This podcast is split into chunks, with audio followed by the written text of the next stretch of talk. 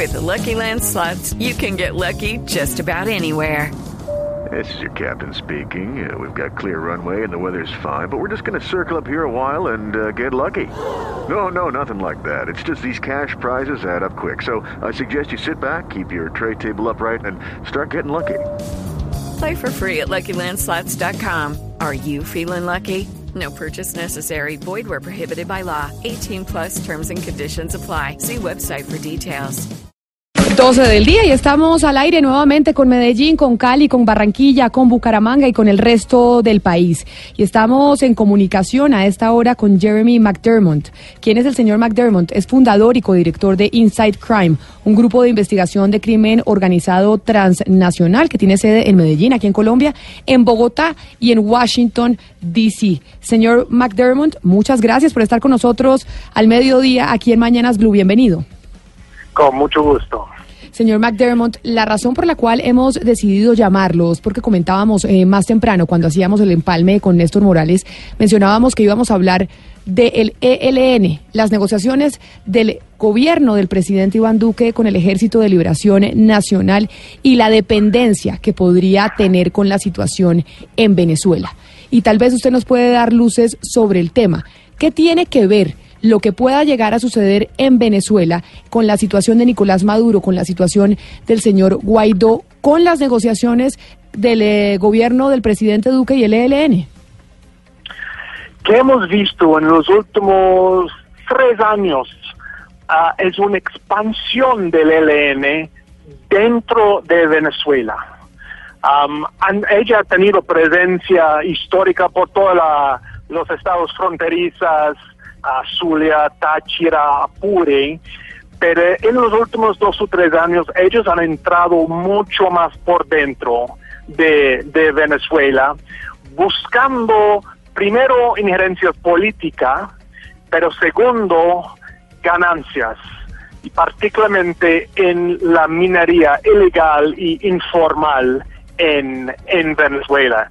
Entonces, es como un espejo que está pasando aquí en Colombia, donde grupos armados están ah, tomando control ah, de sitios de minería ilegal y cobrando impuestos, vacunas, etcétera.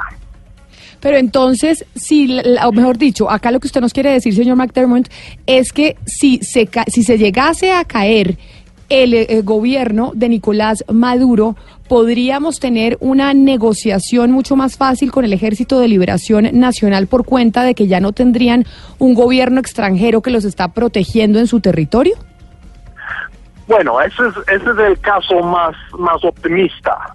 Ah, hay un riesgo que si Maduro caiga, elementos radicales dentro de Venezuela, estoy pensando en los colectivos, elementos radicales de las Fuerzas Armadas, van a empezar una resistencia al nuevo gobierno y mi temor es que ellos se van a aliar con elementos del ELN que ya tiene presencia en hasta 12 de los 25 estados de Venezuela y ellos pueden prestar su experiencia de cinco décadas de una guerra insurgente a estos elementos en Venezuela y podríamos enfrentar una forma de insurgencia en Venezuela. Eso Señor- es el otro lado que es el, el caso más pesimista de la situación actual.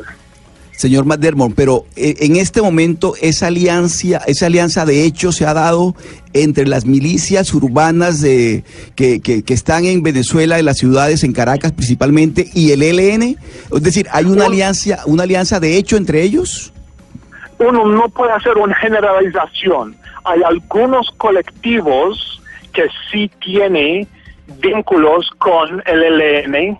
Hay vínculos históricos de este grupo venezolano eh, guerrillero que es las Fuerzas Bolivarianas de Liberación, que tiene hasta 2.000 miembros y presencia en cuatro estados venezolanos.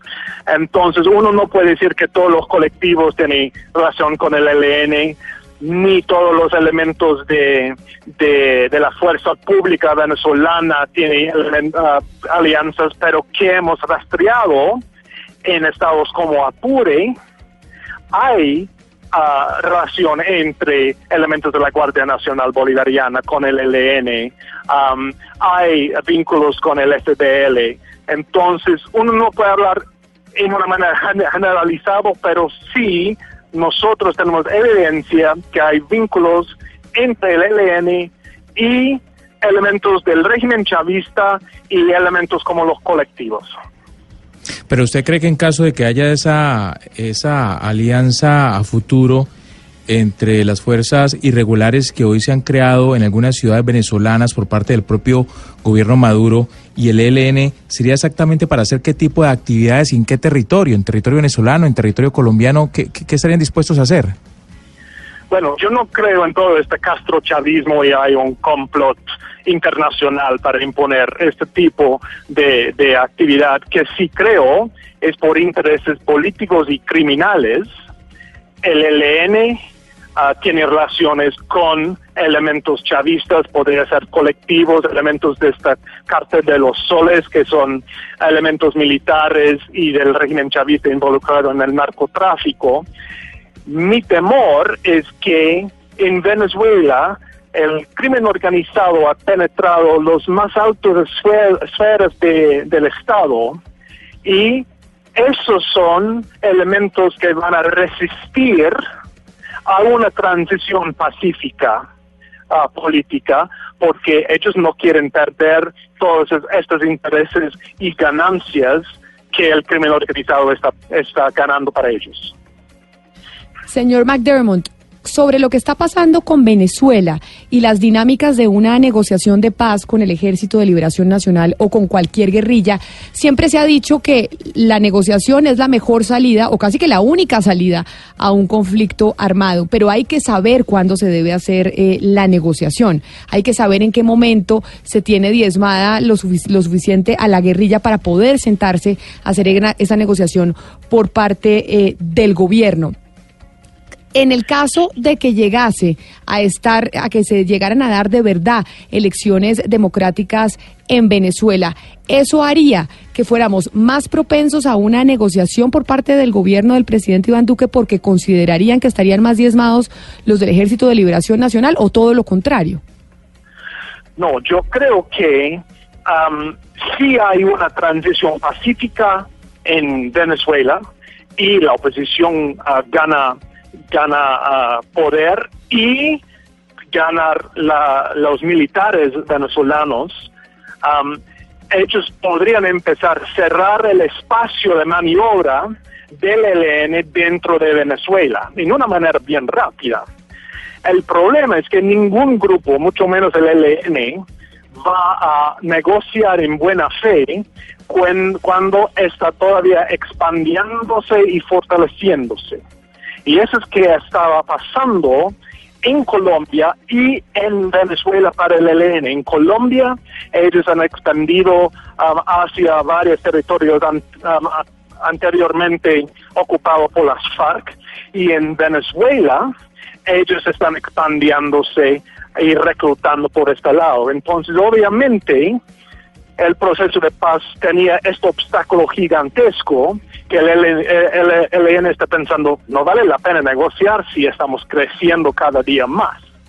Sí hay esta transición y, y es un es un y grande en el sentido que sí el nuevo gobierno realmente puede poner orden sobre particularmente esos estados fronterizas y cerrar el espacio y expulsar el ELN eso realmente va a golpear el ELN en una manera mucho más grande de una operación contra uno de los jefes, porque va a terminar su santuario, una de sus, sus, fuentes de ingresos, uh, sus bases logísticas, etcétera, etcétera.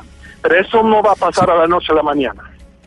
Ahora, sobre, sobre el tema concreto de, la, de las Fuerzas Armadas venezolanas, ¿Qué han logrado ustedes establecer a través de sus estudios? Porque se ha hablado mucho sobre el tráfico de drogas, bueno, el cartel de los soles, que ya es ampliamente conocido y nombrado a nivel mundial, pero también se habla de, exportaciones ilegales de oro, de coltán, de otros recursos naturales que estarían saqueando los propios militares para enviar a otros países. ¿Qué, qué tanto se ha logrado establecer sobre ese tema? Pues la, la minería se convirtió en uno de los los fuentes principales de ingresos después de las sanciones puesto por Estados Unidos sobre ah, el petróleo venezolano. Ya ellos están intentando poner sanciones efectivas también sobre la venta de oro, pero eso ha sido una manera de ganar los dólares que son absolutamente esenciales en mantener el régimen actual.